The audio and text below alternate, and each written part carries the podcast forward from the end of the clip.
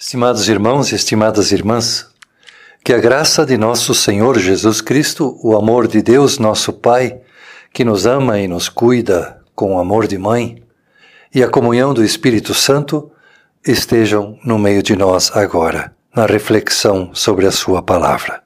Amém. Estimados rádio ouvintes, ainda não estamos em condições de visitar ninguém por conta do coronavírus a quantidade diária de novos doentes e mortos é assustadora. Mas hoje o texto para a nossa reflexão vem de uma visita que um dos chefes da religião judaica fez a Jesus. Isso está escrito no Evangelho de João, capítulo 3.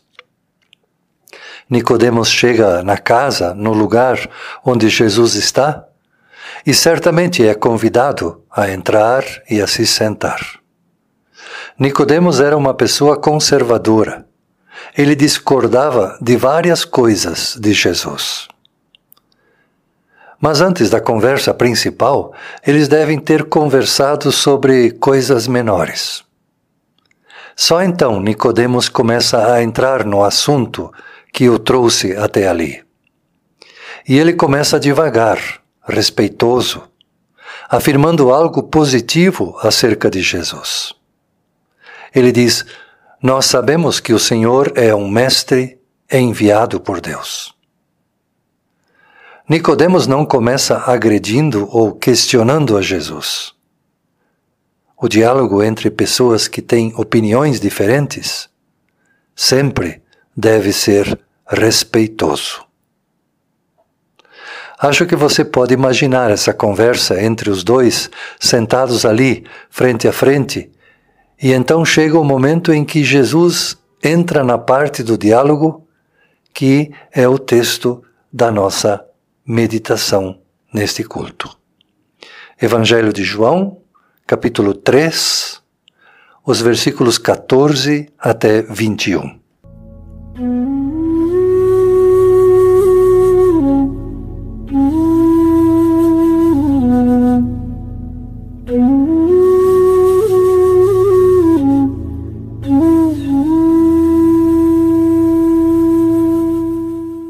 Assim como Moisés, no deserto, levantou a cobra de bronze numa estaca, assim também o Filho do Homem tem de ser levantado, para que todos os que crerem nele tenham a vida eterna.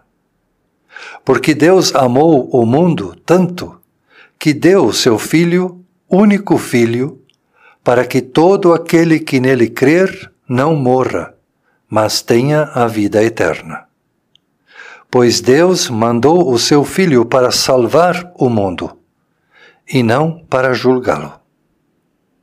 Aquele que crê no Filho não é julgado, mas quem não crê já está julgado, porque não crê no Filho único de Deus. E é assim que o julgamento é feito. Deus mandou a luz ao mundo, mas as pessoas preferiram a escuridão porque fazem o que é mal. Pois todos os que fazem o mal odeiam a luz e fogem dela, para que ninguém veja as coisas más que eles fazem. Mas os que vivem de acordo com a verdade procuram a luz a fim de que possa ser visto claramente que as suas ações são feitas de acordo com a vontade de Deus.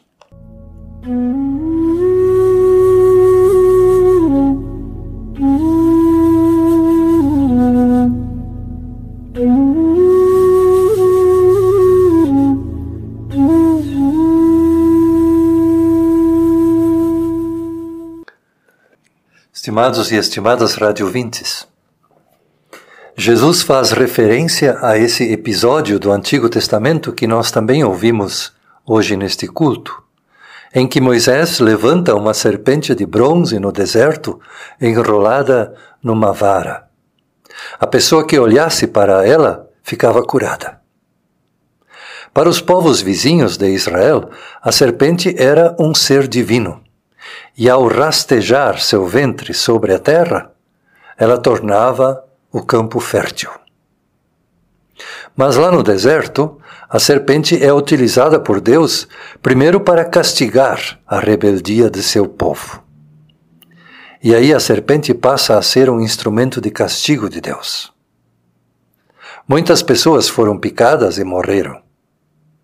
Em seu desespero, o povo se arrepende de sua rebeldia e então Deus transforma este símbolo da morte, a serpente, num elemento de cura.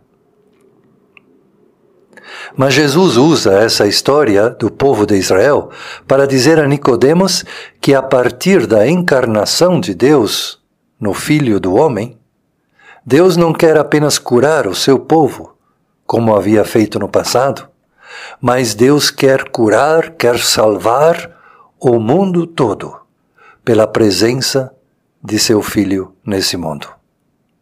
A partir de Jesus, o povo de Deus terá uma nova amplitude. E a unidade desse novo povo de Deus já não se dará apenas pela obediência à lei judaica. A lei continuará sendo importante. Mas o que deve unir o povo de Deus não é a lei, mas sim a fé no Filho de Deus. A fé em Jesus muda o coração das pessoas. A fé em Jesus vai produzir uma transformação em todas as dimensões da vida mental, corporal, social.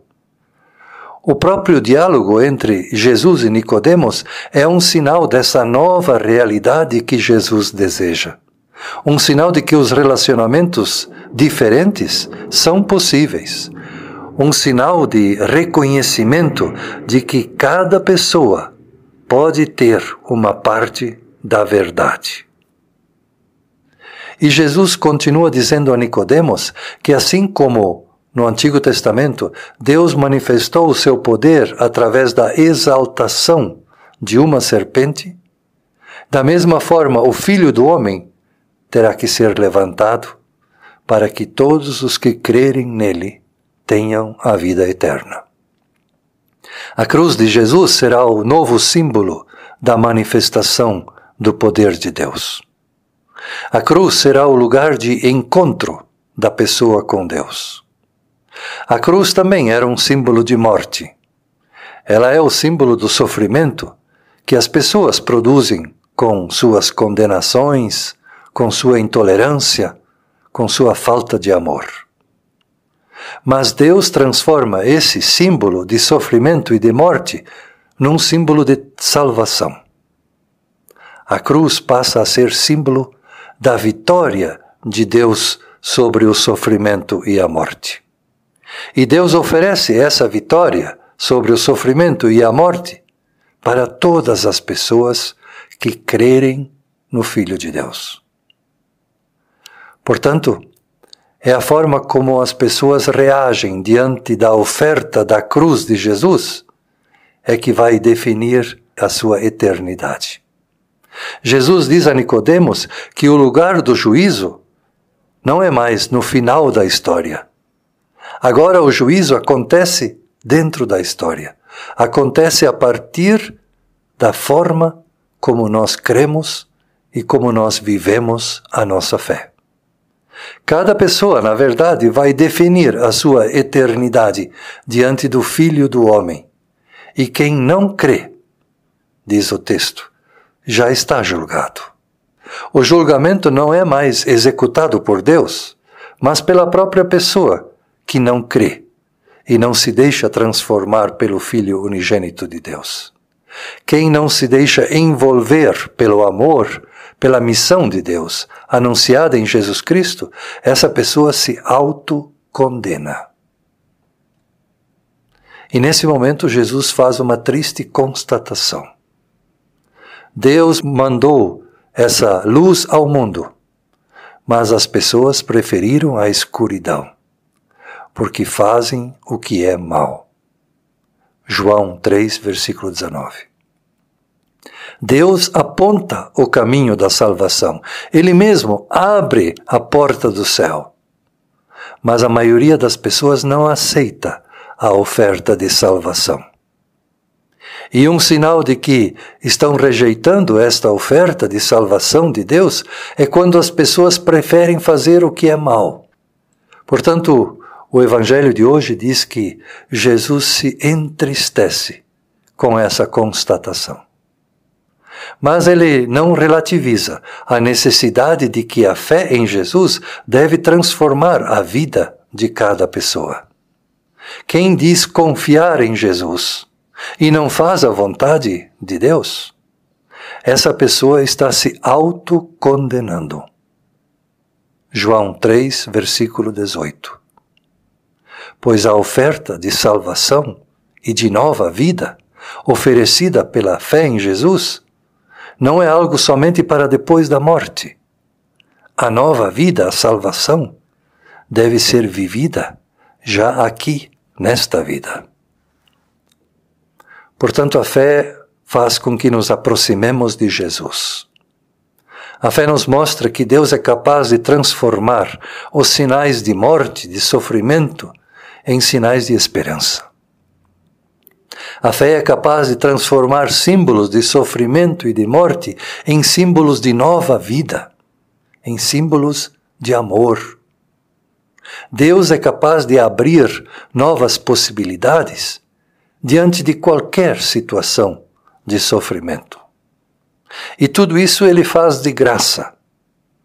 É um presente de Deus para todo o mundo. Mas Jesus mesmo constata que muitas pessoas não querem esse presente de Deus. Ou então são pessoas que dizem querer o presente, mas não o compromisso de viver a vontade de Deus anunciada por Jesus. E aí Jesus diz: essas pessoas já se autocondenaram. É na postura diante da mensagem do Evangelho que cada pessoa decide a sua eternidade.